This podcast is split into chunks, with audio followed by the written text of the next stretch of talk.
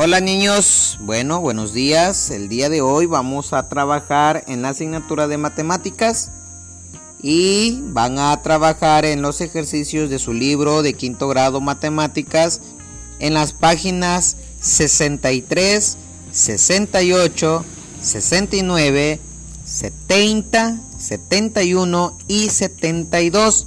Está relacionado con el área de las figuras geométricas. Recuerden cómo se saca el área. Ahí el libro te menciona que cada cuadrito es igual a una unidad. Es decir, que según los cuadritos que tú cuentes es el tamaño de largo o ancho o de base o de altura de la figura. ¿Sí? Yo sé que se les hará fácil, lean muy bien las instrucciones, es muy importante. Bien niños, les deseo lo mejor para el día y cualquier duda no duden en preguntar.